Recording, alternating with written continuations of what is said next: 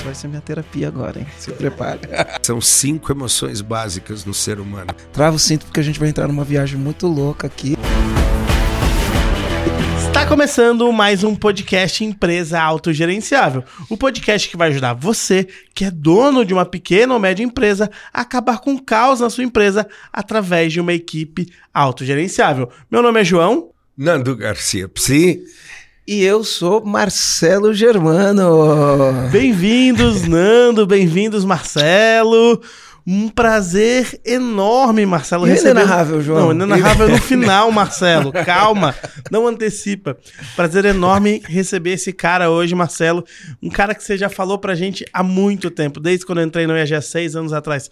Pô, tem um cara que ele tem um programa muito legal, que ele tem um livro sensacional, que é Empresários no Divã. Enfim, você já vai falar um pouquinho dessa história dele, mas Hoje a gente está com um convidado muito especial, que é o Nando Garcia, ou Luiz Fernando Garcia, psicólogo, psicanalista, administrador de empresas, mais de 50 mil horas de treinamentos entregues aplicado na área de psicologia, escritor de best-seller, com sete livros publicados, e entre eles, esse que eu já mencionei, o Empresários no Divã.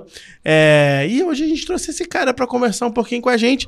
Marcelo, por favor, apresenta um pouquinho o Nando, conta um pouquinho dessa história. Não conta tudo, hein, Marcelo? Show, então, né, é, a gente vai, vai deixar pro podcast, né? Então, eu vou pedir para você que está assistindo aí gente agora, sabe aquele negócio? Coloca o cinto, aperta o cinto, né? Quando você pega o avião, fala, né? Trava teu cinto. Trava o cinto porque a gente vai entrar numa viagem muito louca aqui. E dá um like. Né? Então, vamos, vamos viajar em segurança. eita, eita. Ai, ai, ai, ai. É o seguinte, gente. Eu, eu sempre falo, né? Nos fundamentos, o nosso primeiro fundamento é domínio pessoal. Sim. A gente fala que a empresa é um reflexo do dono, pro bem ou pro mal, a empresa é um reflexo do dono.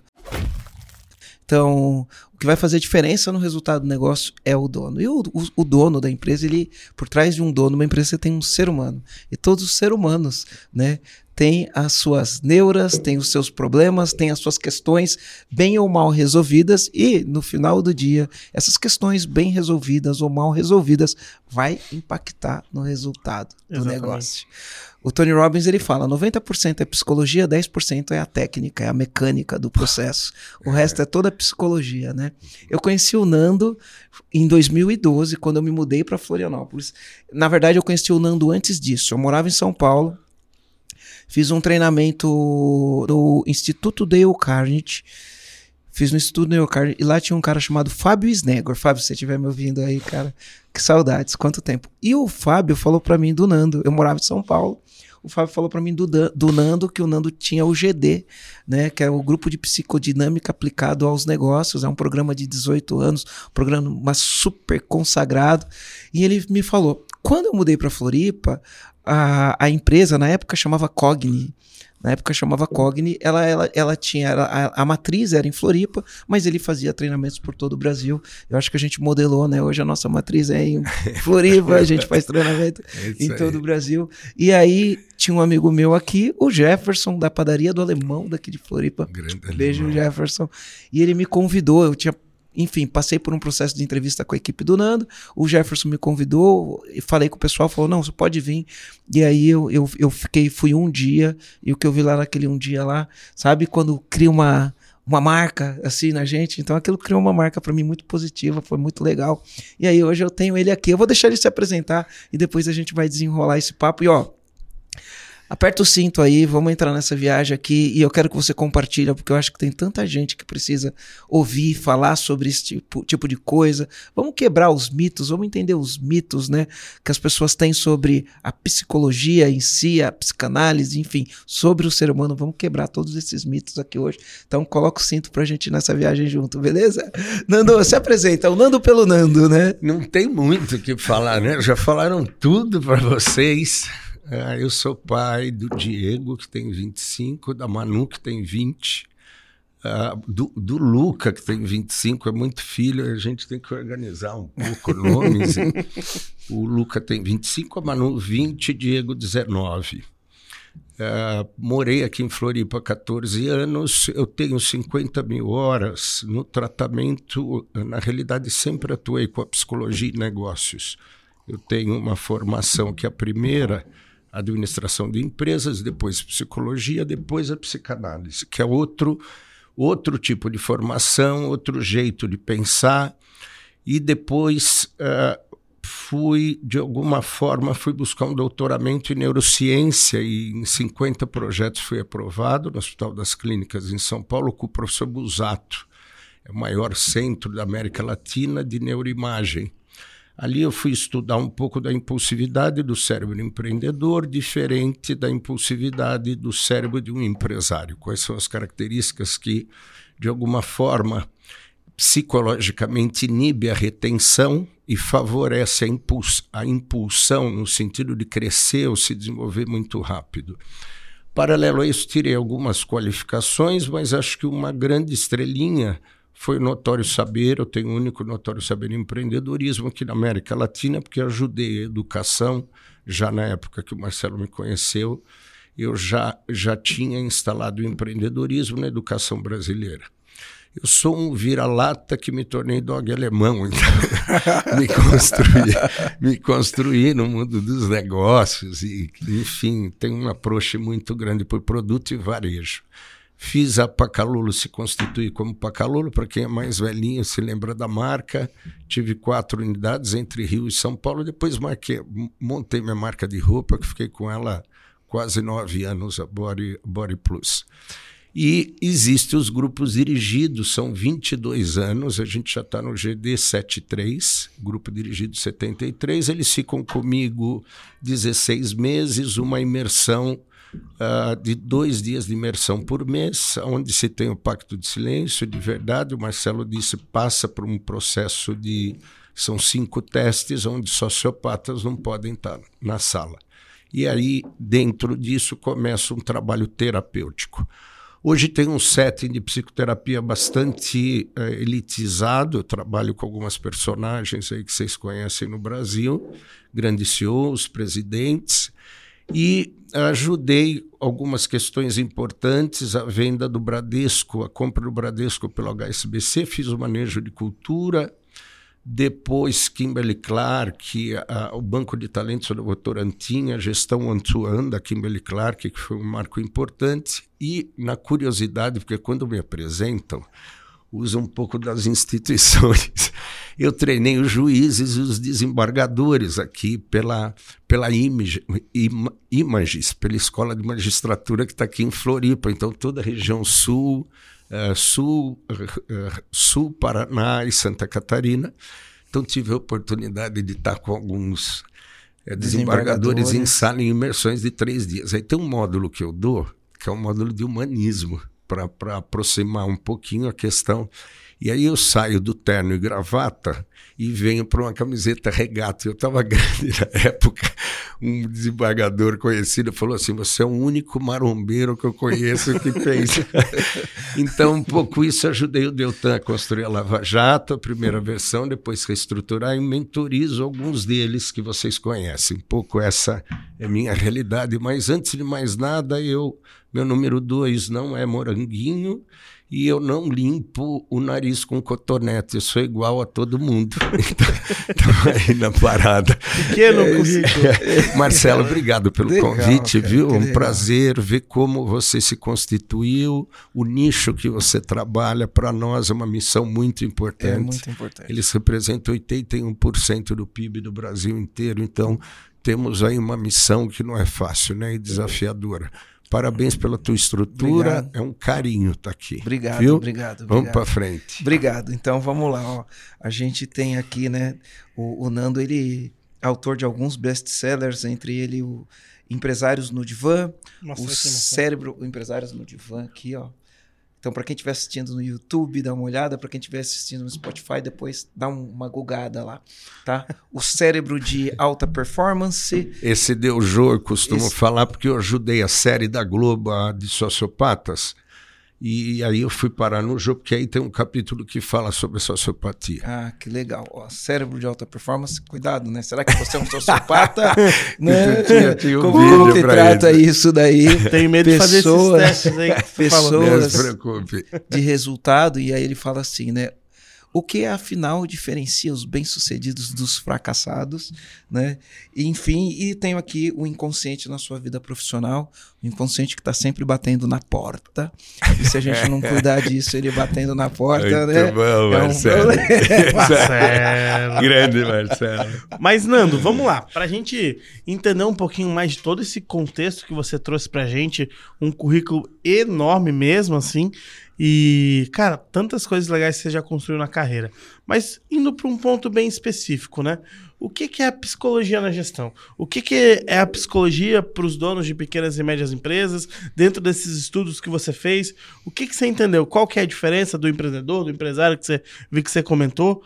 Me conta um pouquinho, o que, que é essa psicologia na gestão, na empresa? O, bem que o Marcelo disse, apertem seus cintos que nós vamos numa viagem louca. Nem todo empresário é empreendedor, nem todo empreendedor é empresário.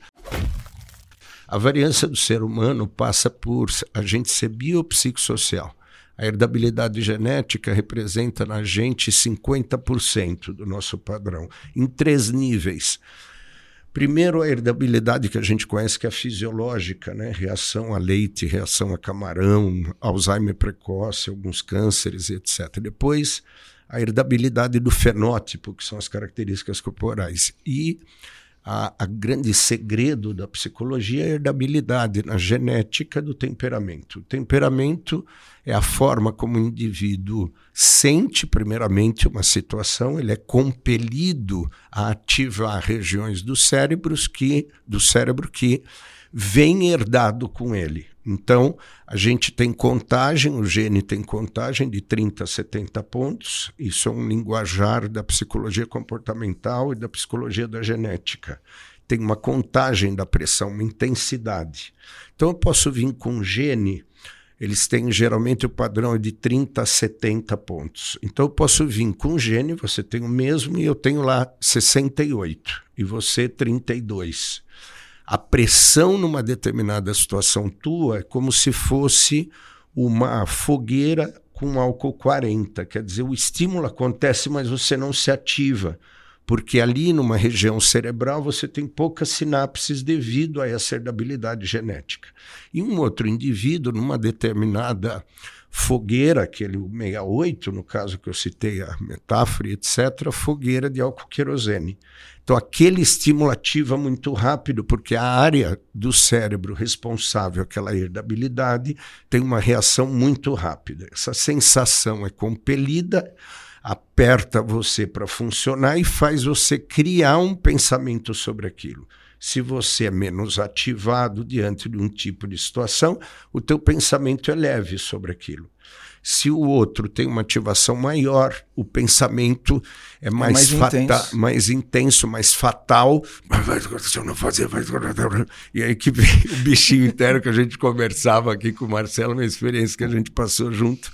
E num determinado momento, esses genes, hoje a gente tem cinco estudos sobre a genética do empreendedor, que são cinco genes. Um deles é o, o, o, NR2B, que é o gene responsável pela capacidade de identificar saídas e ter visões. Então, no camundongo, a gente, ele tem o mesmo gene que a gente. Em estudos feitos para reação dos camundongos com uh, o NR2B, num labirinto de 5 por 10, 50 camundongos estándares, que é o, o que a gente faz em genética, tem que montar grupo de prova e de controle. Né? Você tem que fazer experimentos Sim. de forma que você experimenta sem o gene e com o gene. E solta ele na, na, entrada do labirinto com uma bolinha. Quando ele encontra, ele ganha doce. Tira ele, muda a bolinha de lugar, 50 por 10, ele vai tentar achar a bolinha para ganhar outro doce. A média, 3 minutos e 47 segundos.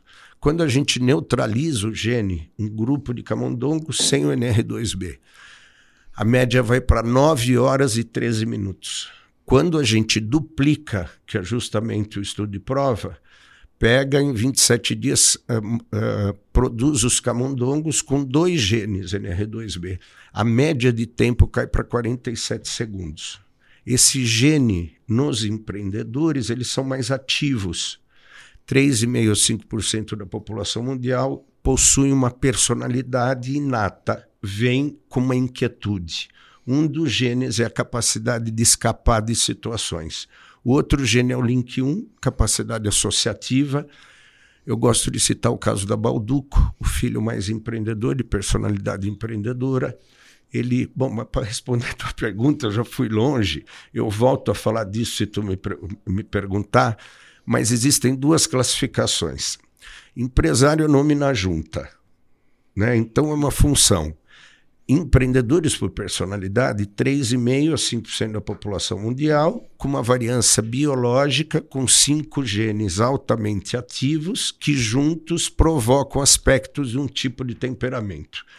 Inquietude, megalomania, pressão por falar, impulsividade por aquisição, impulsividade sexual, taque psíquico, eles são muito acelerados, redução da necessidade de sono e muitas vezes a baixa tolerância aos feedbacks negativos um pouco de agressividade contra ele, por isso os autoboicotes, do jeito que constrói, destrói. Você deve estar acostumado. Esse cara faz o caus. Esse cara faz ele, o ele caos. causa o Não, caos. é, eu vou pedir pro Lano repetir. Quais são essas cinco características de novo? Acho que tem muito. Olha só, você que tá É. ouvindo, presta atenção. Repete pra gente quais são esses cinco comportamentos. Do- os cinco genes a gente deixa de lado. O repertório que esses genes Isso. provocam no indivíduo adulto, megalomania, tudo tem que ser muito grandioso. Aí você fala, tá bom assim, tá bom. Megalomania, pressão por falar, eles não esperam.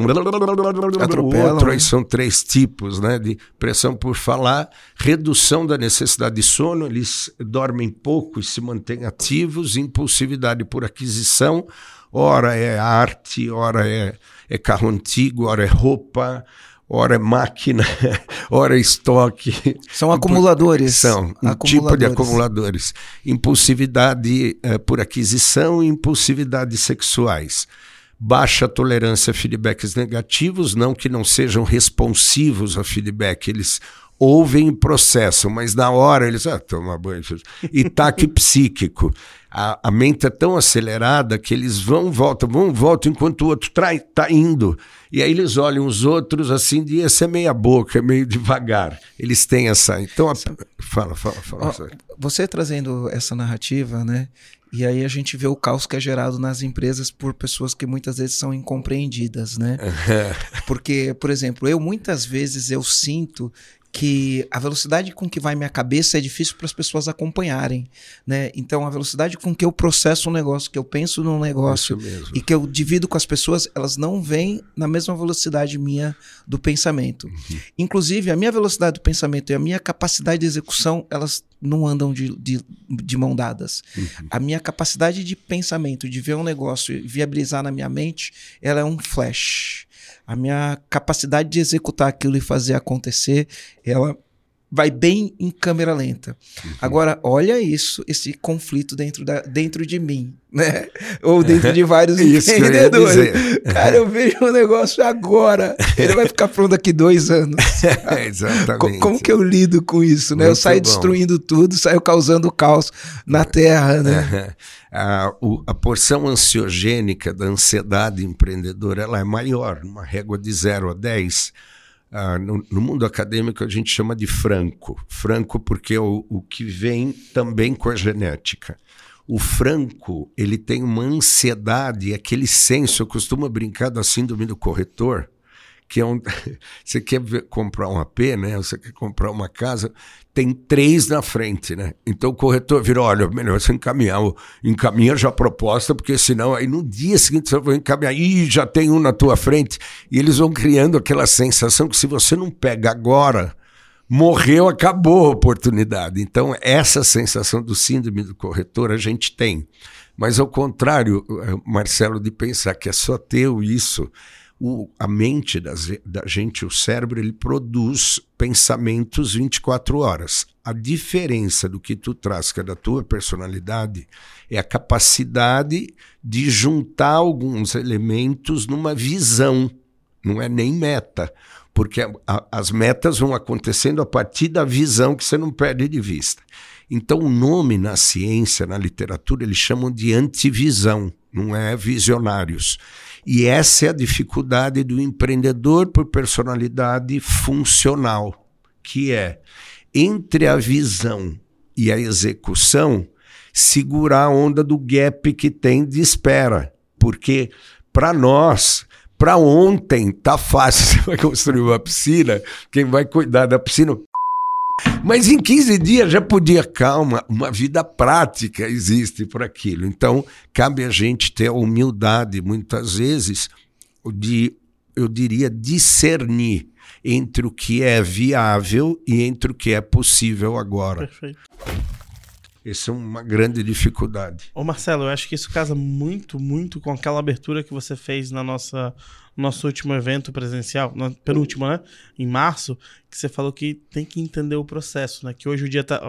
O mundo tá tão rápido, a gente vê histórias de uma vida em duas horas dentro de um filme, a gente vê vídeo em 2.0, a gente vai pro TikTok e vê vídeo de 15 segundos, e às vezes esse nosso desejo, o nosso pensamento indo cada vez mais rápido e esse gap entre o pensamento e o processo que precisa acontecer é onde muita gente se perde, onde o caos ele começa a ser instalado. Ele começa, porque a gente quer tudo no aqui e agora, né? É. E no aqui e agora a gente pode fazer né, é, coisas que estão no nosso controle, e é exercendo essas coisas que estão no nosso controle no aqui e agora que a gente consegue o futuro. Mas tem um processo para isso acontecer, é. e muitas vezes, enfim, a gente sai colocando os pés pelas mãos. E a, é. a, ideia do caos é isso, né, Marcelo? É o quanto que a impulsividade por aquisição quer antecipar o, o, o, o amadurecimento da manga, né?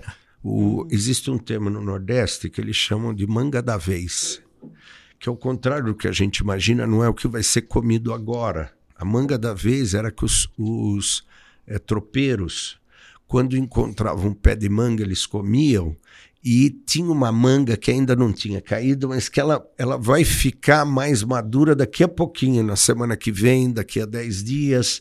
Então, quando a gente segura a onda, além de comer o de agora, a gente guarda a manga da vez, porque ela vai, vai daqui a 10 dias. Então, o segredo de usar a manga do agora, a manga da vez e a plantação futura faz parte dos empreendedores funcionais que não é fácil porque eles geram o caos, até pelo próprio divertimento neural. Só que não pode parar de acelerar. Então os caras são meio fatalistas, né? tudo é para ontem e tal, mas a gente lida com isso, a gente sabe. E, e sabe o que é interessante? É assim, ó, eu me lembro quando era pequeno, né? Então, sei lá, às vezes você tinha um problema na escola, era um problema de relacionamento, ou você era muito introspectivo, ou você era muito agitado, e aí a professora chegava para um pai de aluno e falava assim, cara, teu, teu filho precisa ir num psicólogo, né? E aí o pai falava assim, meu filho não é louco, né? E aí, beleza, enfim. Aí esse tipo de desenvolvimento que ele poderia ter tido ajuda quando era criança não aconteceu. E aí, hoje esse cara é um empresário, né? Ou um líder numa empresa, necessariamente. Ele não precisa ser um empresário, um empreendedor, ele pode ser um líder, porque se tem líderes na empresa que são líderes e empreendedores, enfim, uhum. né? Tem um conceito de intraempreendedorismo, uhum. não vou entrar nisso, mas aí esses caras, quando chegam na vida adulta, eles têm questões questões para serem tratadas porque não foram tratadas, questões para serem resolvidas porque é. não foi resolvido. Aí eu falo, os caras são loucos, não são loucos, né? Aí você tem o mito, né? é psicologia, psicanálise, psiquiatria, é para doido, é para doente, é, né? É. Enfim, como que a gente lida com, com, esses, com esses mitos, com esses preconceitos? Eu quero voltar nesse papo da da neurociência uhum. do cérebro, mas antes de mais nada, para quem está assistindo a gente, né, eu, eu sempre falo, todo dono de empresa precisa de ajuda externa. Eu tive a oportunidade de conversar com alguns, algumas pessoas que venderam empresas por transações é, multimilionárias ou bilionárias ou multibilionárias. E, e, uma das coisas que eu vi comum é que esses caras, durante o processo de construção dessa, do que eles construíram até vender, eles tiveram que ter muita ajuda, não só de mentores, mas a grande maioria teve que fazer terapia. Eu falo, e ainda eu até brinco, eu falo assim, ó, se você falar que você tá, tá fazendo, é, tá indo no psiquiatra, o preço das ações da empresa cai, né? bom, se. Se, se, você falar que tá indo fazer counseling, pre, o preço das ações sobe, né? Uhum. E aí qual que é a diferença, né? É que quando você fala psiquiatria, o cara pensa que você é doido. Quando você fala counseling, é um nome bonito, né? Você fala, nossa, esse cara tá tendo um bom aconselhamento. Aí o preço da, da ação sobe. É a mesma coisa no final do dia, né? Muito bom. Enfim, de perto todo mundo é doido, né? Ou normal, né? De longe parece estar de pé. O- existe, vamos classificar, que eu acho que é importante, Marcelo, isso que você tocou. É, primeiro, ah, psicoterapeuta tem prefixo. Então, não é terapeuta, porque eu posso ter o terapeuta do sono, de vidas passadas, de pedra quente, da coluna. Psico tem prefixo, e são três. Psico, psicólogo, a psicologia são cinco anos de formação e você aprende várias áreas da mente, da neuro e do comportamento humano. Segundo prefixo, psicanalista, aquele que vai se formar também com quatro anos de formação, três a quatro, depende da formação, do papai Freud, né, que vai se ater a empresários, e aqui eu vou colocar empresários, líderes, como você citou, os CEOs, que algumas questões ocorrem na primeira e na segunda infância. Aceitação demasiada das figuras maternas, então todos os empreendedores por personalidade tiveram muita mãe, todos os líderes tiveram muita mãe. A mãe é responsável pela autoestima na psicanálise, até sete anos de idade. Depois o indivíduo adulto fica pronto aos 25, quando a personalidade se fecha, e aquele núcleo, mamãe ou substitutas femininas que deram isso. Então, na psicanálise, se atém ou se observa o quanto que 0 a 2, primeira infância, 2 a 7, segunda, aceitação demasiada de figuras maternas ou curadoras, rejeição demasiada por figuras paternas ou curadores masculinos, muito controle por parte de mãe, definindo uma curiosidade, Marcelo, que os níveis de iniciativa, de risco e visão se formam pelo controle da mãe pouco controle por parte de pai, pai mais ausentes, provocando algumas questões ou não provocando. Então, quando o psicanalista pensa a mente de um empresário, de um líder, de um CEO, ele pensa o que está guardado e trancado lá atrás, que hoje pode estar trazendo alguns problemas. E, por último, psiquiatra. Psiquiatra é médico. E o médico pode medicar um psiquiatra questões neurais, alterando alguns tipos de hormônios que, de alguma forma, eles que são responsáveis por esse conhecimento. E, e aí, Marcelo, você toca num assunto que eu sofri tanto isso, sofri tanto, porque eu, até hoje, né, alguns que eu, que eu trato em psicoterapia, eu sou psicanalista e psicólogo. Até alguns hoje não falam para as esposas ou não falam para os seus sócios. Então, o que você trouxe, que é uma curiosidade, a gente tem uma área que é o coach. Coach vem de cocheiro da carruagem lá atrás. O cocheiro não pode levar o, o coach para qualquer lugar. Quando se tem uma questão focal, sair de um emprego, aumentar a unidade, aumentar o número de lojas, fazer uma fusão, vender um terreno, mudar de país, o coach é muito efetivo, de 10 a 12 sessões. O segundo é o mentoring. E o mentoring tem as divisões como counseling. Também tem a divisão dentro do mentoring, que mentora, que não precisa ter frequência. Então, até hoje, uh, uma moçada aí conhecida entra em contato, dou um pitaco, duas horas, um dia inteiro e etc. E vou lá e mentorizo. E tem a psicoterapia. Há uns 10 anos atrás, os americanos criaram uma modalidade nova chamada governança psicológica, utilizando momentos da técnica do coach, da técnica do mentoring e das técnicas de psicoterapia. É mais fácil eles digerirem. E é mais fácil eles digerirem, por isso que eu mudei o nome do GD. Era psicologia aplicada ao negócio, é para louco psicodinâmica aplicada a negócios mudou tudo. E a governança psicológica é a mesma coisa. O quanto que você se governa psicologicamente, e eu queria reforçar uma coisa que a tua sabedoria já sabe, né? Por, por se tratar da tua mão, tratando donos de negócio, porque tanto a gestão quanto mecanismos de, de gestão, dispositivos de controle e as próprias finanças possuem um efeito terapêutico. Então, quem mexe com gente, como você, eu e, e, grandes colegas que a gente tem, sabe que em alguns momentos a gente atua de uma forma que o indivíduo vai precisar superar a criação. E aí tem um artigo científico na psicologia chama telhado de vidro, que o cara ele chega até um tamanho e ele está olhando para onde ele tem que ir, mas ele não consegue.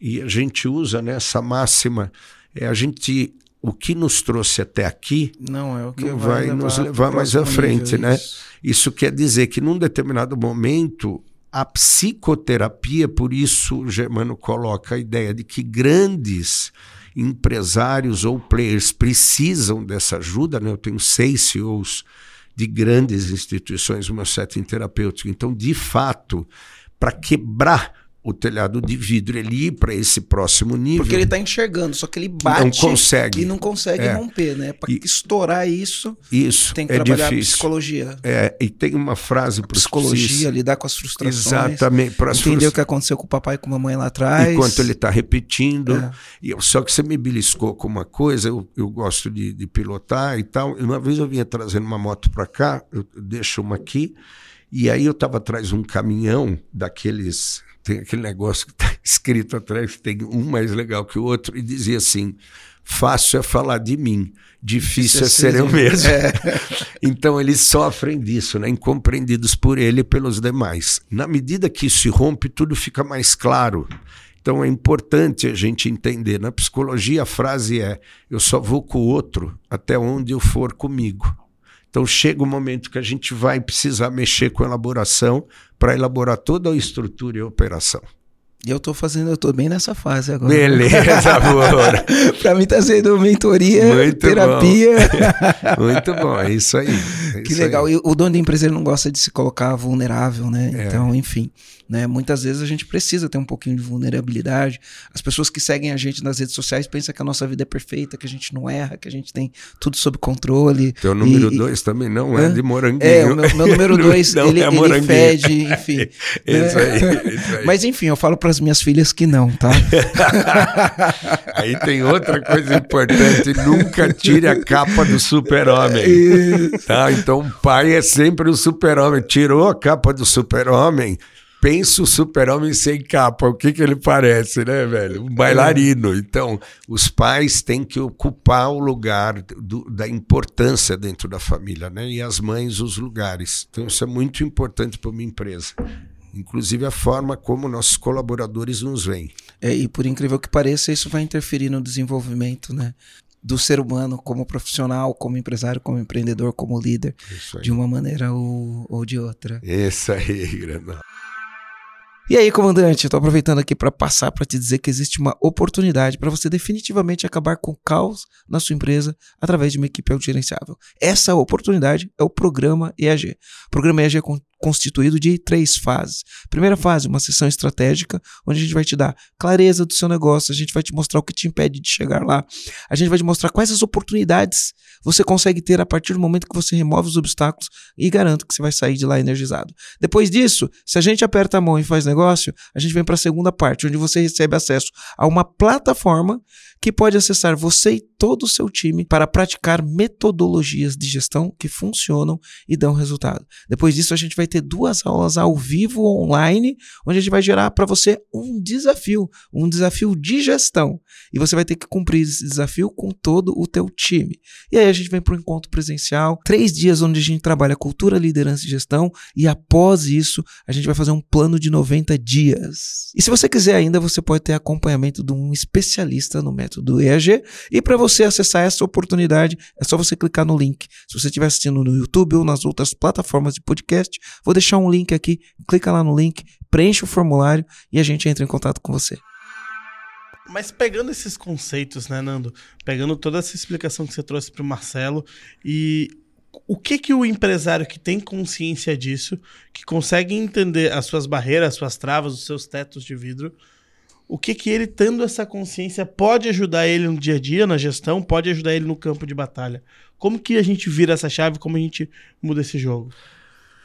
Cara, isso é da outro podcast, mas vou procurar. A gente chama de triângulo, de triângulo da funcionalidade, são em três ambientes, cada um com 12 a 15 características. Uma delas é a saúde mental de um dono de negócio, a redução do conflito dele com ele mesmo.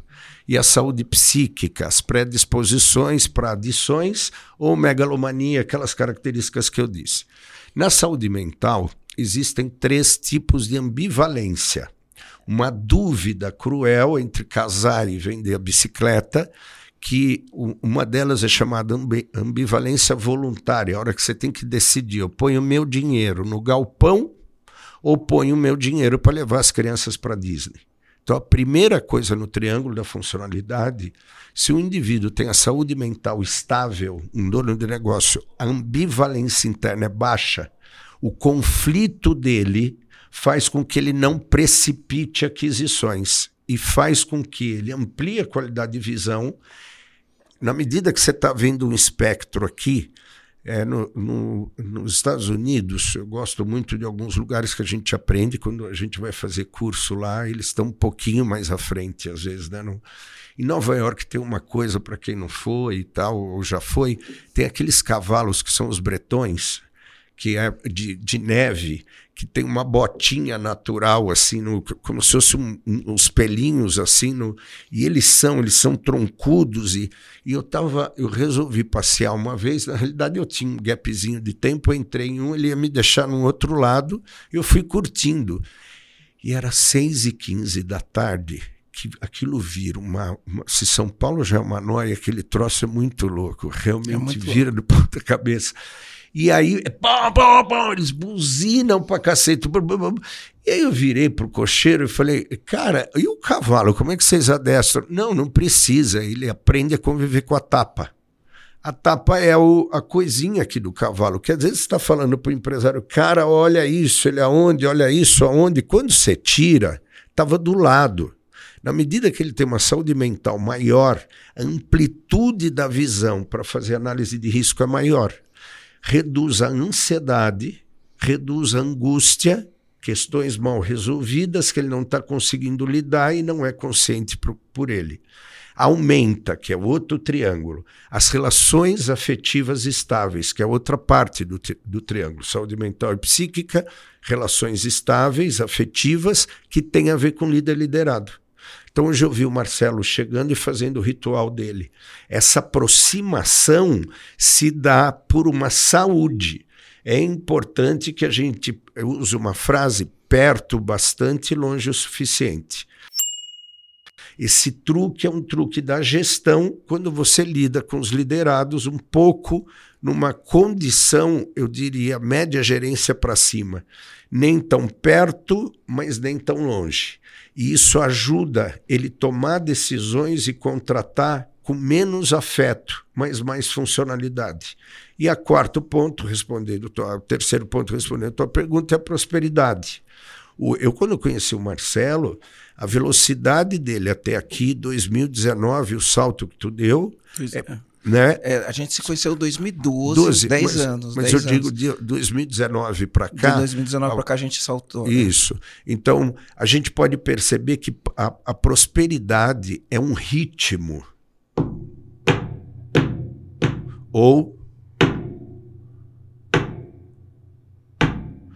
não importa a velocidade, é o ritmo, não o voo de galinha. E por ritmo é mais importante que velocidade. Muito mais. E uma coisa que tu traz nas tuas formações, na tua imersão, é justamente como imprimir ritmo. E aí eu, eu queria te dizer, a moçada do digital, porque eu trato alguns e transito por eles, eles são muito acostumados a empreender, não empresariar. Por isso, tua imersão é importantíssima nesse quesito. Quando, quando eles chegam para mim, eu mexo nas questões psicológicas mesmo. E esse triângulo a gente tem que funcionalizar. Então, a tua primeira pergunta que você me fez, personalidades empreendedoras, a gente tem duas classificações: disfuncional ou funcional. Eles estão, não são. Então, funcional, o triângulo da funcionalidade está se fechando. Relações afetivas, é, saúde mental e psíquica e prosperidade. prosperidade. Que o triângulo, às vezes, pode ser o obtuso, aquele que tem um, um lado de cada, está tensionado uma coisa da vida, mas ainda é triângulo. O equilátero, que também equilibrado, dois, todos também, os lados são iguais. Isso, e o isósceles, que tem dois lados que são iguais. Eu não lembro direito da matemática, é isso mesmo, mas é isso aí. mesmo. Isósceles, dois lados iguais e um Isso. lado E menor, né? Isso, e o Enfim. equilátero. diferente. Isso quer dizer, se é um triângulo, ele está funcional. Mas quando arromba, ele está disfuncional. E a conduta empreendedora é outro bicho, que pode ter três classificações. Baixa, o cara está aprendendo a empreender. Em desenvolvimento, ele já pegou a mão da operação. E alta conduta, que já parece uma personalidade empreendedora funcional. Então, lidar com eles são características diferentes. Então, o que, que pode existir no tratamento? Aí, o equilíbrio do triângulo da funcionalidade. Para cada um, momentos e dis- coisas distintas, diferentes. Deixa eu ver se eu entendi uma questão sobre é, o ritmo e a prosperidade, né? A gente tem uma frase que a gente utiliza bastante que é, é, o ritmo é mais importante do que a velocidade, né? A constância, porque a gente não está correndo uma corrida de 100 metros, a gente está correndo uma maratona de 42 quilômetros. Então eu preciso aprender a me adequar com o ritmo. Seria esse paralelo que você quer fazer com Isso. a questão do ritmo que você estava É, batendo? porque o voo de galinha, viver de empreender, é diferente de viver de, empresa, de empresariar. Você põe as coisas para funcionar. Depois, eu conheço colegas nossos, né? Que são verdadeiros ícones do digital, né? Estão lá nos, nos 10, os 10 top, top 5 e tal, os 10 top. E, e aí, por exemplo, sair de 9 pessoas para 64 em 45 dias é uma disfunção, né? É, a, Quer gente, dizer- a gente tá passando por isso aqui. A É. gente saiu de. A gente entrou o ano com 28, por aí, a gente tá com 50, né? A gente terminou ano passado 34. Saíram 34. algumas pessoas, ficaram 30 e agora a gente tá com 50. É, entrar 20 pessoas num curto período de tempo. É uma, é uma É, é uma loucura, loucura. uma loucura. E acho que é importante entender essa coisa do ritmo. Agora vocês têm que azeitar essa mão antes de dar. Porque uma das tendências psicológicas numa das fases é para dar conta, o cara infla. Põe para dentro do ônibus, depois nós vamos ver onde vai sentar. E justamente a zona começa aí, porque às vezes nós temos um núcleo que vai ficar improdutivo porque tem três. Depois que você enxuga, um já dava conta do que os três. Então, essa é uma sabedoria da constância e da prosperidade no ritmo. Me fiz entender? Correspondi? Uhum, uhum. É isso. É, e dependendo como for, se não tivesse ajuste, né? Na- no atletismo a gente fala, você quebra, né? Então, pô, se você for começar a correr uma maratona, 42 quilômetros, e você começa no ritmo de quem tá correndo 1.200 metros, né? No meio do, do caminho você quebra, você não Claro. aguenta ir até o fim. Claro. Né? Então a velocidade, nesse caso, ela atrapalha, o ritmo é mais importante. É. Você chegar lá. Agora, se for uma corrida de 100 metros, aí não dá para você pensar Não, né, tem nisso. Aí as você- empreitadas, é às vezes, é. velocidade, O, isso. e o senso de oportunidade, dependendo a natureza da tua operação e do momento, ela tem que ser pega rápido, né? Isso é, é importante. Uhum. Mas- Marcelo? fala. Cara, eu acho que tem tanto assunto pra gente falar, né? O João fez uma pergunta, ele falou: Nossa, a gente tem que fazer um outro podcast só, só pra falar disso. Só pra né? falar dos triângulos, É, do só- triângulo, né? Só, só para falar. Mas vamos, vamos pensar aqui na personalidade empreendedora. Uhum. Né? A gente é, tem os donos de empresa, e não só os donos de empresa, porque eu acho que também a gente cascateia isso para as lideranças das empresas. A gente tem muito, muita, muitas pessoas que ouvem a gente que são funcionários, que são líderes, que querem desenvolver essa habilidade. Né? Mas no dia a dia, o que acontece? Né? Eu estudando um pouco do estoicismo, e essas coisas estão um pouco ligadas, a gente fala que o fato é só um fato. Né? O grande problema não é o fato, o grande problema é a atribuição que a gente dá pelo fato. E via de regra, e, e via de regra, a atribuição que a gente vai dar para esse fato tem alguma emoção envolvida. Né? Então você falou, tem gente que explode, tem gente que segura a onda. Né? Então você tem uma causa genética nisso daí, ou biogenética, Uhum. né? Você tem uma causa biogenética, mas também você tem uma causa emocional. E essa causa emocional, via de regra, né? Eu estou estudando um pouco sobre isso. Enfim, essa causa emocional, você falou de, de papai e de mamãe, via de regra, alguma coisa que aconteceu na formação da pessoa entre os dois, 0 a 2 anos, 2 a 7 anos, aconteceu alguma coisa que aquela coisa despertou uma emoção. Tá ali, guardada, não foi trabalhada, não foi tratada não foi trabalhada, não foi tra tratada e você evoluiu como ser humano e hoje você está na sua empresa.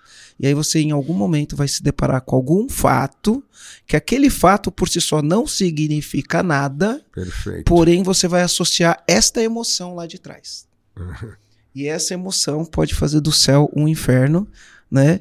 E pode fazer do inferno um céu, né? Sei lá, não sei se existe a inversão disso daí, né? Uh, como que é isso? Vamos, vamos tentar trazer isso numa linguagem simples, né? É aquele negócio de bater na porta que a gente estava falando, né?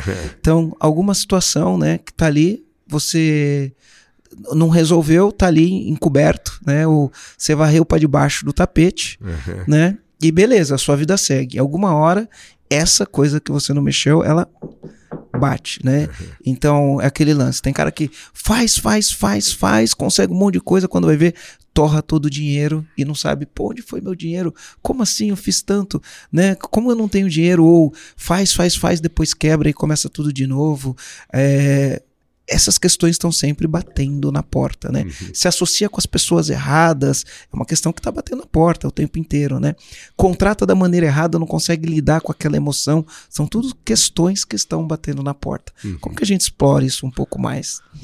Um prato cheio, né? Costumo é. dizer, imagina o tal do papai Freud, né? Sigmund Freud, o, o cara que deu a origem à psicanálise, né? Para quem está nos ouvindo, mas todo mundo já ouviu dizer alguma coisa, né? pelo menos o nome.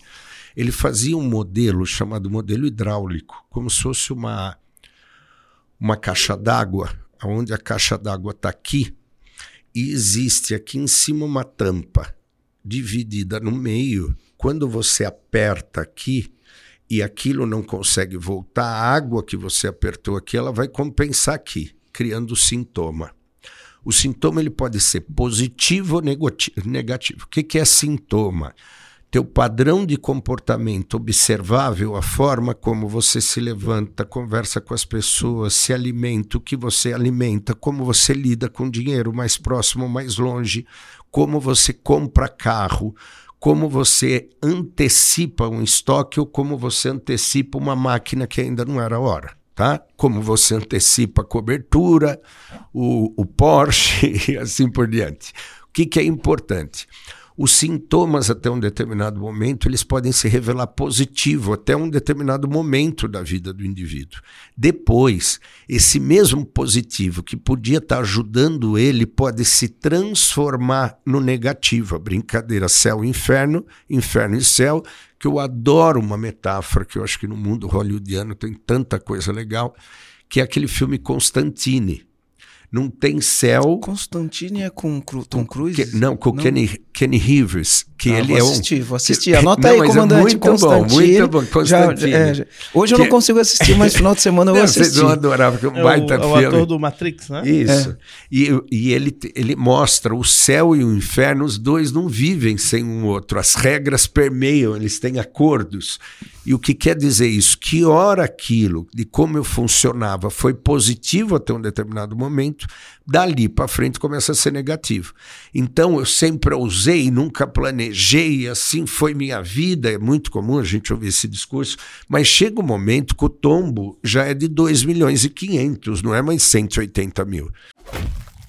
Então, essa significância, dar significado àquele momento, precisa ser equalizada. E aqui mora uma curiosidade. As mães são quatro tipos. Então, 0 a 2 e 2 a 7. A mãe que é tirana, muito exigente, é, mas não tirou 10, mas não vai fazer um tipo de empresário lá na frente, quando a personalidade está pronta, tem um bichinho que vai ficar aqui nele, que ele vai dar significado a uma situação que tudo para ele, de alguma forma, tem que ser perfeito. Então há sempre um critério de perfeccionismo na forma como ele empreende. O, e aqui vale o toque. Para quem, Eu estou quem... fazendo terapia aqui, você está ligado. Né? Para quem, quem se identifica com isso, acho que a frase é importante: menos é mais e só o que é importante. A segundo tipo de mãe é a mãe de extensão, aquela mãe que cria tão bem o filho para mostrar para o mundo: ó, oh, quem é meu filho fui eu que criei. Então a mãe de extensão constrói um empresário idealizado. Então ele vai para um, frente de uma loja, quando vai montar, E já estava bom aquele layout, mas vem alguém e fala assim: cara, hoje em dia você tem que lidar com LED. Imagina, já não tem. Aí ele vai lá e põe 280 painel de LED. Quer dizer, aquilo não vai cair na Era, prova. era desnecessário. né? Exatamente. Mu- Muitos deles eu percebo dentro dos grupos dirigidos ou na- nas imersões. A tua é de, de- a tua é de três dias, Três Marcelo? dias, Três três dias. dias. Nas imersões, a gente tem eh, muitas vezes que segurar o cara em tipos de dinâmica que ele precisa escancarar como ele faz. Então tem dinâmicas estruturadas que não tem jeito. O povo, o, o subgrupo olha e fala: Cara, você fez uma merda com isso aqui. Por quê? Porque eles são muito idealizados, inclusive para reforçar. Programas de reforçamento. Eu tratei um cara aqui que é grandão, o grupo 1.3 bi quatro, quatro empresas, está conhecido aqui em, em, Em Florianópolis. em Florianópolis. Cara, no final do ano ele foi dar um X1 para cada diretor, sendo que ele foi dar mais porque bateram. E aí o próximo ano? Pff, Não dá. Então, muitas vezes, o ser idealizado quer uma coisa antes da hora ou doa mais o que não precisa. O terceiro tipo de mãe é a, a mãe fun- é, funcional, que é aquela mãe que não deixa faltar nada, mas falta um pouco de pele. Esses são empresários que têm a condição do autocuidado. Está caindo o mundo, mas ele sabe a hora que ele precisa descansar. E a mãe que dá muito afeto, né? que tem aquele filme, aquele que o menino tem um- uma deformação no rosto, que ele usa um, um capacete Cara, de muito legal astronauta. esse filme, Muito cara. bom, esqueci Nossa, o nome não desse lembro filme não. também. Esse filme eu chorei, É, cara. é- Puta, Puta, esse filme é Extraordinário. triste. Extraordinário. extraordinário. Nossa, como eu Beleza. chorei, cara. Aquilo- Ele é demais esse filme, é, demais. demais. Nem lembramos, né? Porque nos emocionamos. A, a mãe eh, maternal, ela põe um sangue azul na criança. É uma. Quando a gente vai dar uns rolê de moto, entra na Argentina, elas têm uma gasolina azul no posto de gasolina, a octanagem dá três vezes mais. Então você enche um tanque.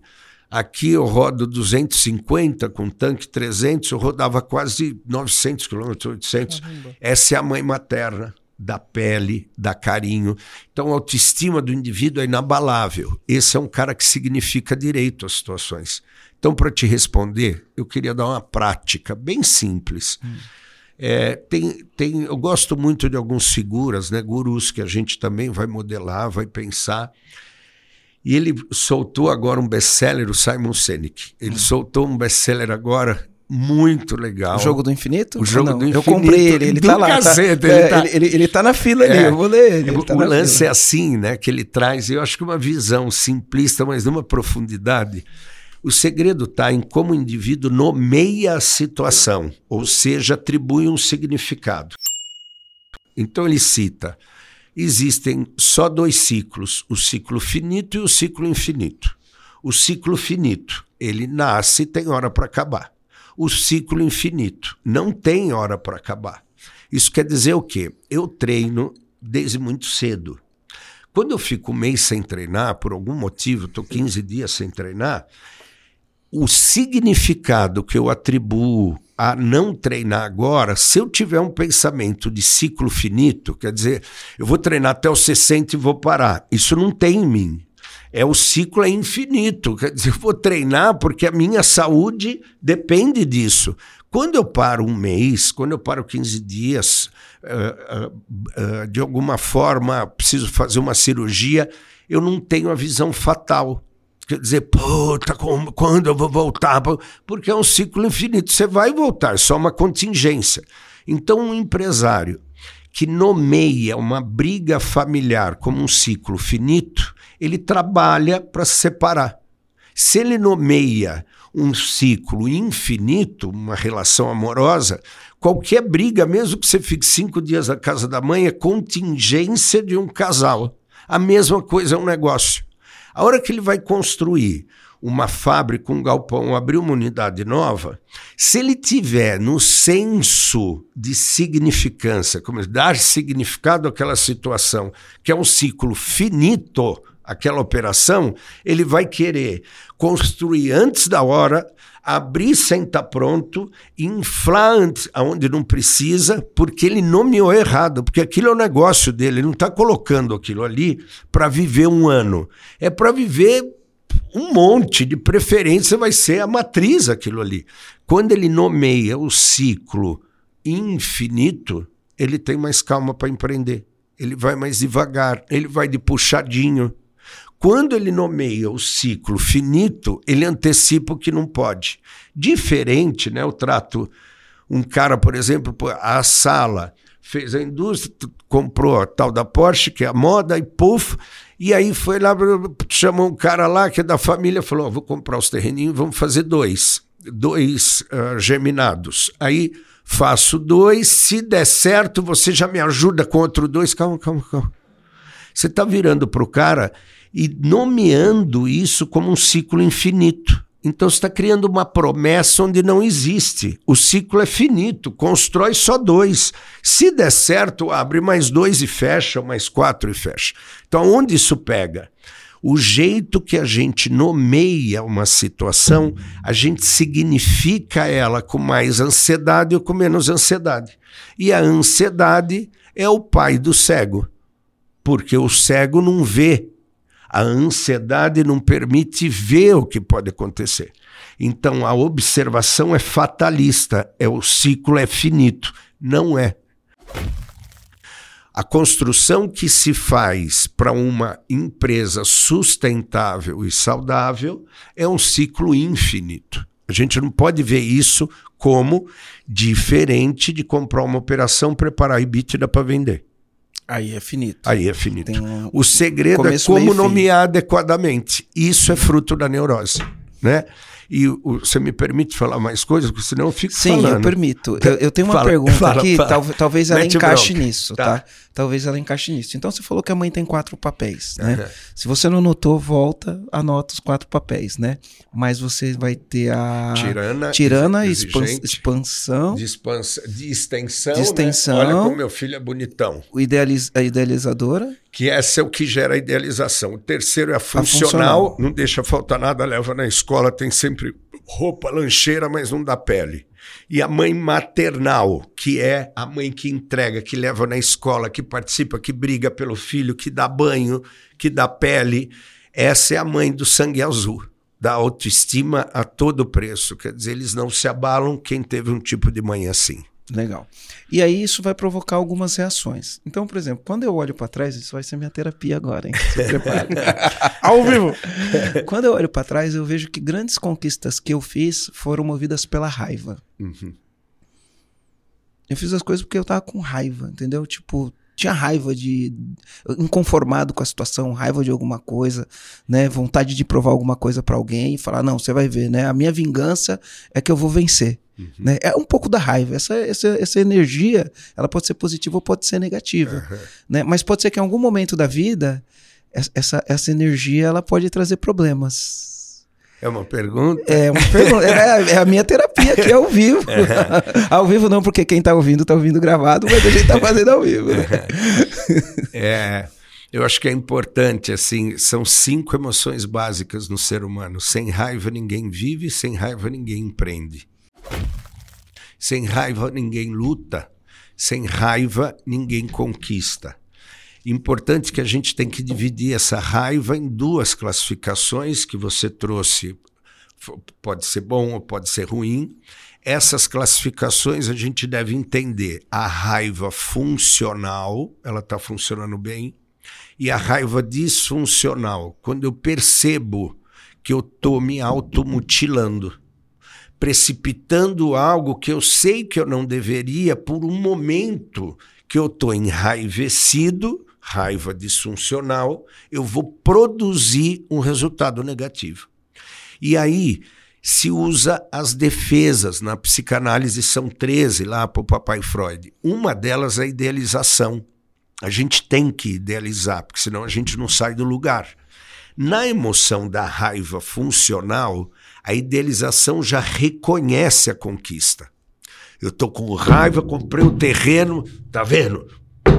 Eu vou e vocês vão ver, mas já viram. Então ela está funcional. Se eu começo a idealizar demais, até o final do ano eu tenho que estar tá com a frente pronta. Isso implica um valor que ele pode estar tá antecipando coisas onde o custo vai ser maior e vai retirá-lo mais tempo da operação mãe. Quando a gente pensa isso, esse jeito idealizado ele está disfuncional porque está fazendo o indivíduo se precipitar.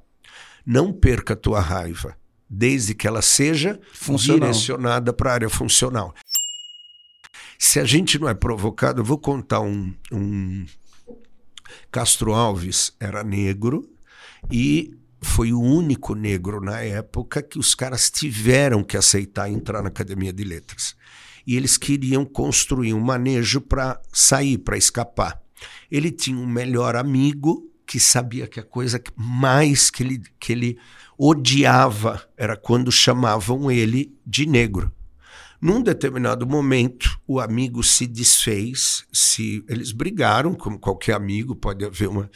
Ficaram um ano, um ano e meio longe, e a, a academia foi lá e construiu num teatro uma plenária. E ele era depressivo, Castro Alves, ele estava numa crise de depressão. E aí fizeram questão para que ele, o amigo vendo de fora, sacou isso é armação. E ele não tinha muito approach, porque ele estava em desgaste, ele foi no teatro, ele ficou no teatro lá atrás. E os caras começaram a martelar o Castro Alves, e como ele estava sem motivação, ele estava tomando, tomando, tomando e, e não estava reagindo. E isso foi fazendo ele perder o brilho. Ia ter votação, tipo, um mês depois, 40 dias depois. Ele abaixou assim e fez: Negro, filha da de baixo, assim, ó. Disse pip, acho que entra o pip, né? Quando é. ele fez isso, o Castro Alves se levantou e, e, deu um banho, amarrou todo mundo. A raiva o amigo dele fez isso. Fez. Sem Porque ele que, sabia ele que ele ia reagir. Então, às vezes, a gente é provocado, na área comportamental, a gente chama de ativação negativa. A que, que se deixar, Germano, eu falo pra cacete, você tem que parar de. Mas contar essa, a gente foi campeão mundial pela primeira vez, medalha olímpica de, eh, de handball. E o, o nosso técnico era um, um russo é, naturalizado brasileiro. No quarto tempo, as meninas ali, páreo a páreo, com a, a Rússia, ou a, o, hoje tem outro nome, aparece um, um vídeo dele, eu não sei se acompanhou isso, um vídeo dele pedindo para o assistente na quadra retirar as, as tampinhas de água de e o, o, o cara foi tirando e jogava água assim no e ele apareceu ele amassando. Quando deu o quarto, o quarto tempo desceram. Quando desceram, o cara russo disse: "Gente, é o seguinte, eu queria dizer para vocês, vocês estão de parabéns. O Brasil nunca subiu num pódio. O handebol feminino, a partir de hoje, vai ser reconhecido no mundo inteiro. Não quero ver ninguém chorar, porque vocês vão levar a medalha de prata. Isso vai ser belíssimo ver vocês no palco, porque eu preciso fazer uma confissão para vocês. Meu sangue é daqui. Eu estou ouvindo esse barulho. E esse barulho é da vitória. Quando eu fui campeão mundial pela Rússia, eu fui campeão nesse estádio e eu ouvi esse barulho e eu sei que eles já ganharam. Eu não quero ver nenhuma de vocês chorar, porque o segundo lugar já é, mas meu sangue não me trai. Eu sei o que vai acontecer, eles vão levar o ouro. E a gente vai levar prata. Inclusive, eu já trouxe para vocês irem acostumando e a câmera pegando, assim, uma delas começa a chorar. Ele, vamos lá, vamos fazer o melhor que a gente pode, de posse com a nossa medalha de prata, e foi saindo. Uma chorando, a outra fez. Pulou em cima dele, agarrou, trouxe ele para o chão. Elas todas pularam por cima. Ele saiu e disse: Tá vendo? Se querem. Não vou nem falar. Se quer levar a medalha de ouro, sobe e mostra para esse mundo que vocês conseguem. Não, e e levamos a medalha de ouro. Às vezes a performance precisa ser provocada e a raiva cessada para a gente superar momentos difíceis. Às vezes a gente só tem a gente. Às vezes a ativação negativa é uma técnica não só do esporte, Mas quando eu pego um profissional, às vezes eu digo para ele: Isso não é para ti. Você não consegue. Eles começam a mesma coisa no GD. Acho melhor você ir embora. Está desperdiçando dinheiro. Não vai dar certo. Eu vou te devolver o dinheiro. E o cara, aí ele volta. Quando volta, puf, então, entender, raiva é bom, depende onde a gente coloca. É, e, de, e outra coisa também, né? A ativação negativa não funciona para todo mundo. Isso né? só com quem tem performance, é, senão você isso, a amassa. É, a isso, ativação muito negativa bom, Uma não história pra todo filme que, que é bem legal mencionar, acho que muita gente já viu, é aquele filme Um Sonho Possível, é, que é com a Sandra Bullock, e a história do Big Mike, que ele é um jogador de futebol, americano, o Michael Waller, depois ele foi é, até campeão do Super Bowl pelo Carolina Panthers em 2016. Campeão não, ele jogou o Super Bowl, né? Não foi campeão. E aí é uma história, ele é um cara muito grande, muito grande, só que ele é muito inofensivo é, na hora da marcação, né? Uhum. E a única coisa que pra ele é inegociável é a família. Até que dentro de um treinamento, um companheiro de time dele vai lá e xinga a família dele. E aí ele começa a jogar e destruir todo mundo. É uma história real, né?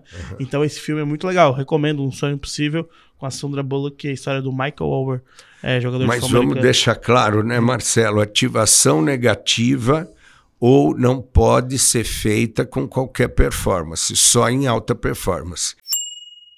O que ele fez lá, nós estamos nos referindo às melhores atletas de handebol que o Brasil já teve.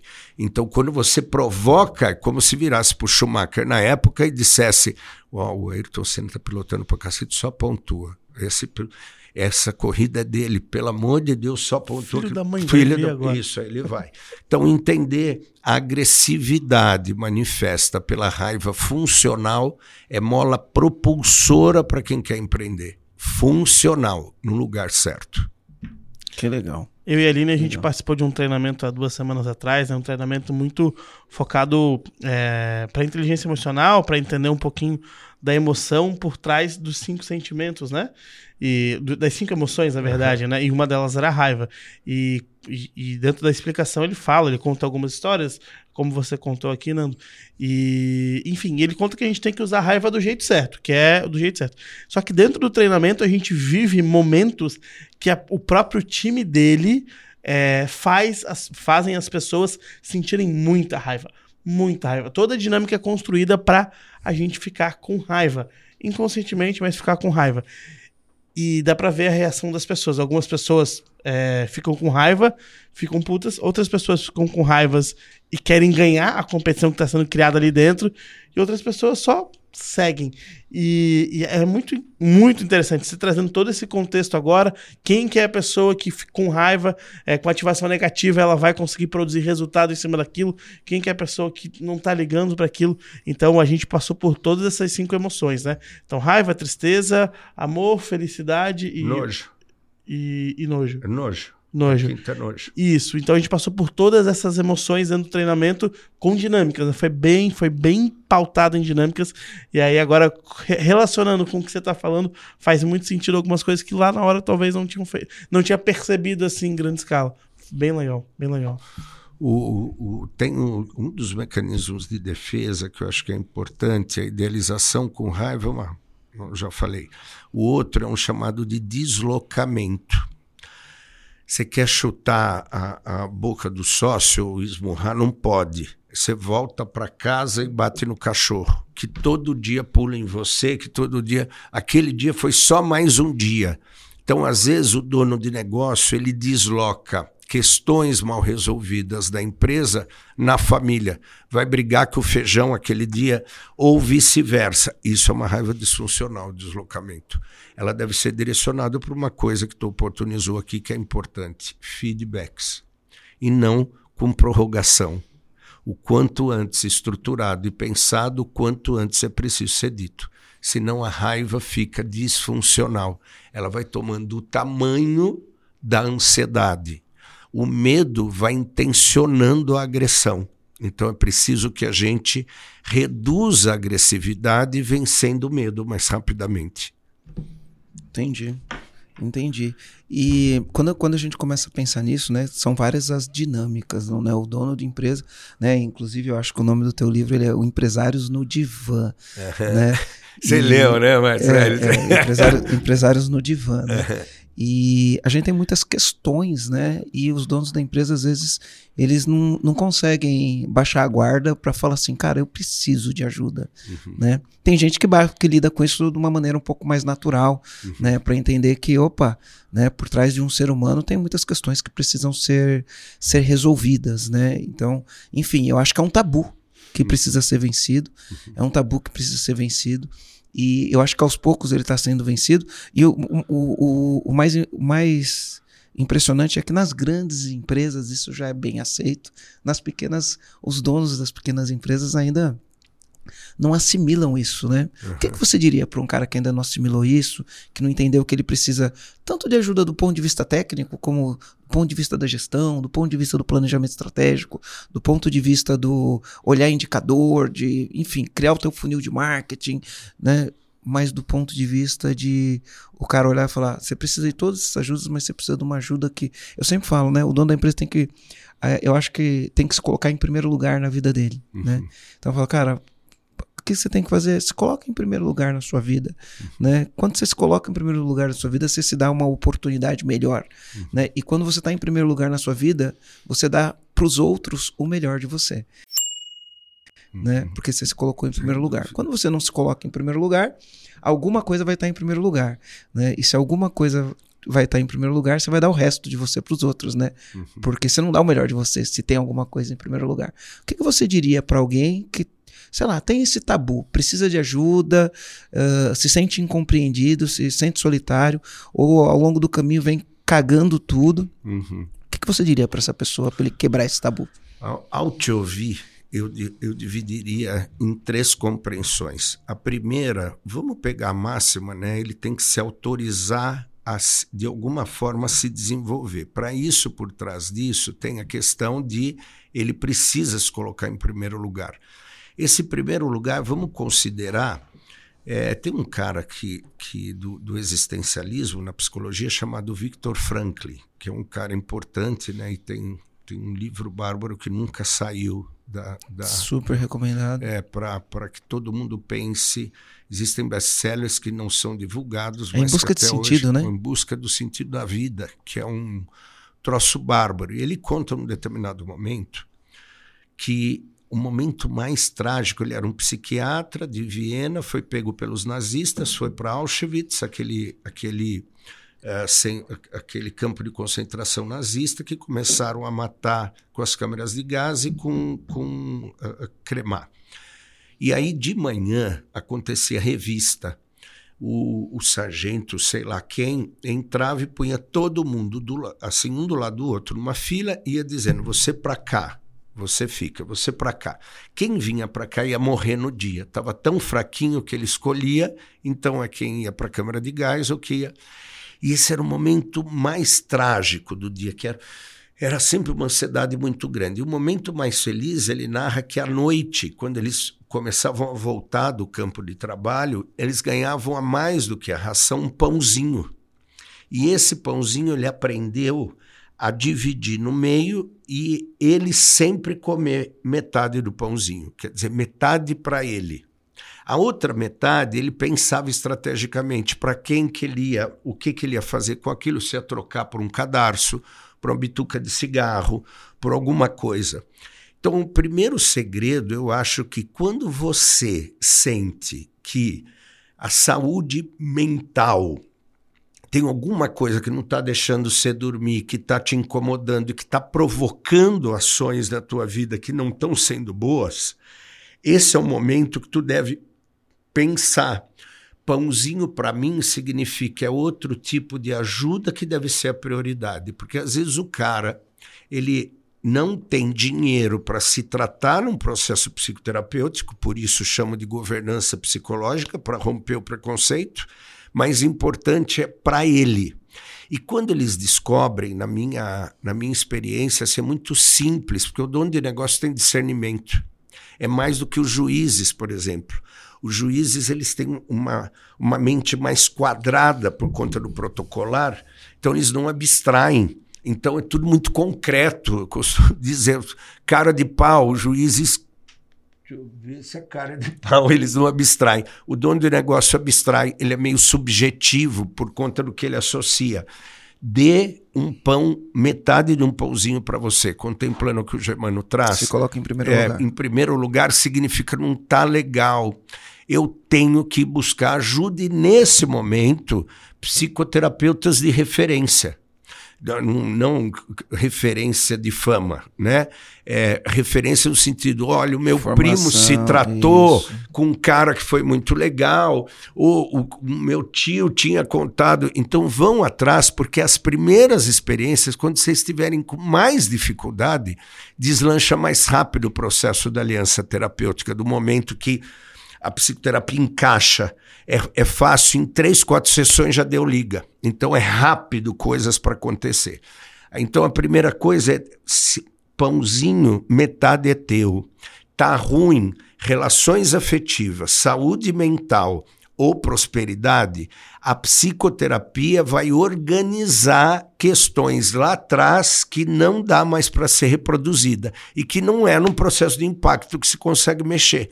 Esse é o grande ranço dos psicólogos, no sentido, né? Num, num, numa, numa ativação positivista, o indivíduo muitas vezes precipita que não pode agora, não que não deva. A segunda coisa que eu acho que eu separaria é quando eu devo buscar ajuda psicológica, psicoterapêutica, não só num coaching, num mentoring, num counseling, mas a EAG. psicoterapia, o EAG, O o, GD. o grupo dirigido, né? Existem algumas questões que é assim, o sofrimento é como se a gente colocasse uma régua, um gradiente de 0 a 10 e a satisfação, a realização de 0 a 10. Quando algo que você faz já há algum tempo, o sofrimento numa régua de 0 a 10 está ganhando da realização ou da satisfação, eu não consigo mais vencer, ele está sempre ganhando aquela sensação ruim, é hora de mexer. E a terceira coisa, existe um, um termo na psicanálise que é a sublimação. O que, que é sublimar?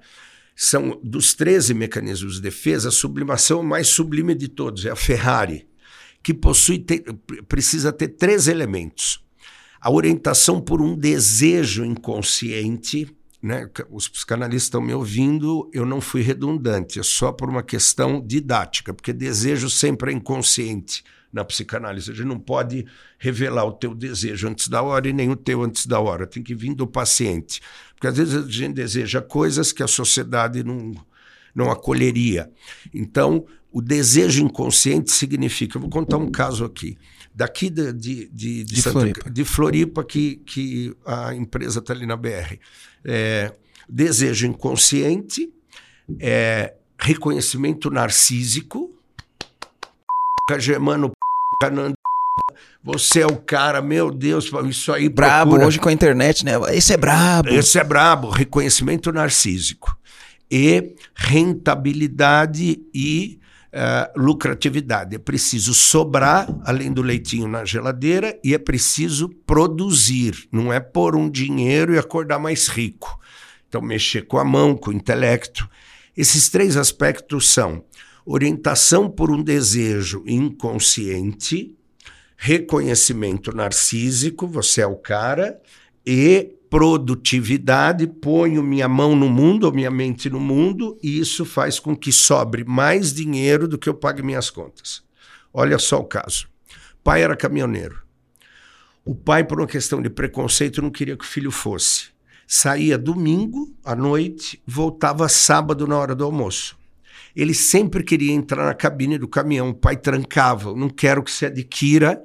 É, e o- ele pedia, o menino pedia para viajar com o pai. Não podia porque ele, podia, ele tinha que estudar e o pai ficava fora. Quando ele cresce, ele monta uma transportadora, chegou no GD, no grupo dirigido, ou em algumas imersões a gente vê casos acontecerem, assim, o cara cai o estalo, né? Nove caminhões, viram 45, primeiro da Ambev na região sul, em cinco categorias que a Ambev avalia, é, e se tornou rico e daqui a pouco começou a perder e entregar tudo. Eu trato lá os day trades, eles falam em entregar. E aí começou a jogar tudo fora. Começou. Eu olhei aquilo. Isso se dá porque a sublimação acabou. Por quê? Como o pai não levava ele para viajar, ele construiu uma empresa de transportes para ser dono de caminhões. Não só para provar, mas o inconsciente eu vou, de alguma forma, funcionar como meu pai, viver viajando e ter. Chega um momento que ele resolve isso. A empresa toma um tamanho, e aí, quando você resolveu, esse lugar não é mais seu. Você tem que criar sucessão. Ou você tem que abrir uma outra operação. Nesse momento, se a sublimação vai indo embora, a sublimação traz com ela insatisfação e, com isso, a tomada de decisão do ciclo finito. Antes que se torne o ciclo finito, é preciso, é hora de mudar. Construir um braço direito, que muitas às vezes não tem nem cultura de sucessão ou não tem alguém para deixar. Então, muitas vezes tem que criar um time, dois, três, três diretores. Isso não foi sendo feito, ele foi entrando, entrando, entrando. Então, sublimar. Quando eu perco o lugar onde todo mundo me aplaude, sócio com sócio chega na empresa, todo mundo leva as questões para outro sócio e não para o outro. Cada sócio tem que ter o seu lugar.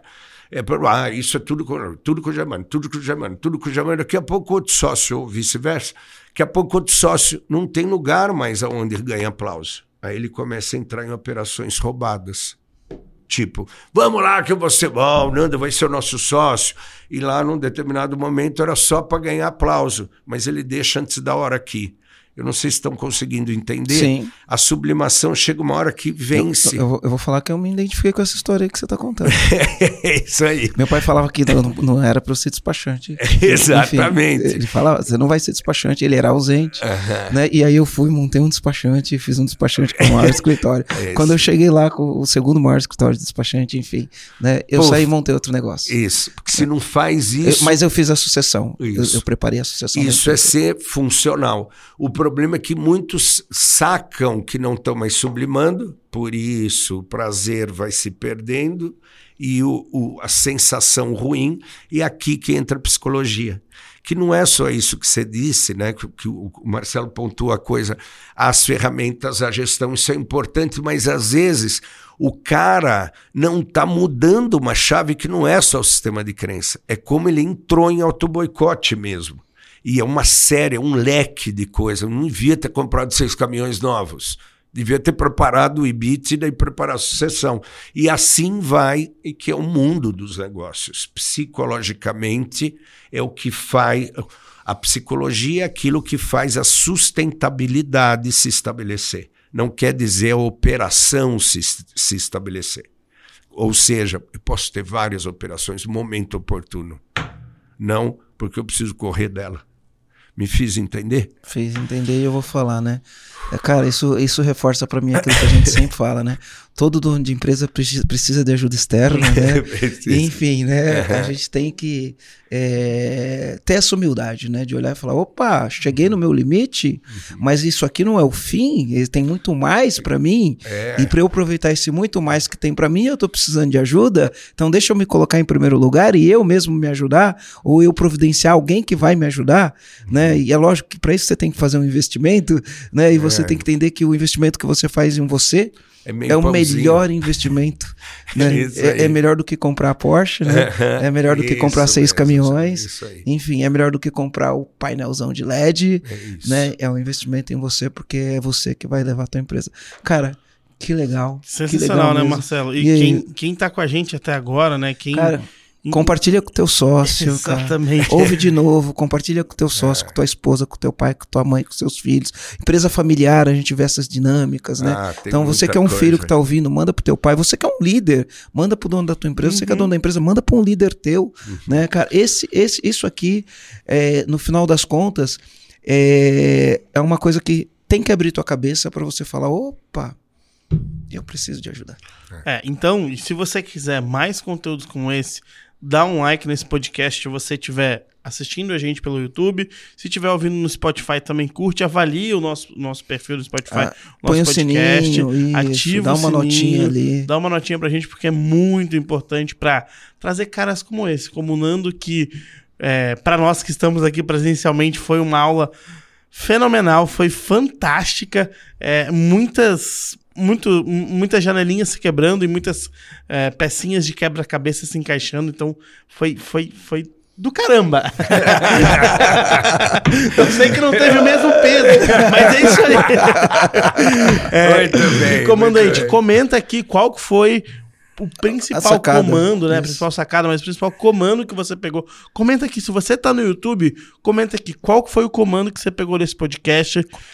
É, queria muito agradecer, Nando, de verdade. Obrigado. Pra quem, quem quiser seguir você, onde que as pessoas te acham? Onde a gente né? encontra, Fala Nando? aí, é melhor bem. pelo Instagram, pelo YouTube, O- pelo site, onde as pessoas te acham? Primeiro me manda um direct lá, né? Nando Garcia Psi. É um, um meu. Eu fui hackeado no, no Insta, né? E agora retomando aí e tal. Mas só ir lá, é Nando Garcia Psi, me manda um direct, porque as imersões têm uma qualidade, né? Então é só me avisar, a equipe vai corresponder. Mas mais do que isso, mandem ideias, é, mandem comentários, Perguntas. perguntem coisas. É, Arroba isso, Nando Garcia PC, PS. isso mesmo. Legal. Mas bacana. tá, tá fácil lá e é um deleite, né? Eu mexo com isso há 25 anos. São 2.200 empresários tratados por mim. É bastante. A, a cachaça, essa cachaça é boa, É né? muito boa. Rapaz. Ainda tem sublimação, viu, Marcelo? Ainda tem sublimação. Essa cachaça é muito Mas é boa. isso aí. Que legal, cara, adorei o papo, adorei mesmo, Nando. Que legal, muito muito bonito ver a gente poder falar sobre isso. Talvez alguns empresários não compreendam o que aconteceu aqui, Uhum. porque talvez não seja o momento dele, talvez ele olhe e fale, ah, cara, deixa eu trabalhar, eu não tenho tempo para isso. Uhum. Mas talvez essa mensagem chegue, chega para a pessoa certa, Sim. né? Para a pessoa certa, na hora certa, a pessoa que está precisando ouvir, que está precisando, né, abaixar um pouquinho a, a- a guarda e buscar ajuda. Uhum. E aí você entende, você fala, cara, eu sou normal, é, eu não sou infalível, né? E eu com a ajuda certa, eu consigo equilibrar meu triângulo, né? Com a prosperidade, com os relacionamentos Saúde mental. e a saúde mental, né? Tão importante no dia de hoje, principalmente depois de dois anos de pandemia, a saúde mental ficou bastante abalada, né? Muito, muito, muita coisa ainda para resolver aí, né? gente? Desses dois anos de pandemia, cara. Uhum. É isso aí. Marcelo, Show Nando, muito Adorei, obrigado. adorei. Marcelo, obrigado. Obrigado, Nando, Obrigado cara. pelo convite, viu? Tamo de junto. vocês, estamos juntos. Foi É incrível. lindo ver a sede de vocês, estar aqui com vocês. Então, vamos para frente, que a gente tem uma missão ainda séria para cumprir, que é essa retomada. E por legal. último, né? Foi um prazer inenarrável, comandantes. Mais um podcast com vocês. E até a próxima, toda quarta-feira, 18h41, no YouTube, em todas as plataformas de podcast, principalmente no Spotify. Fui! Valeu!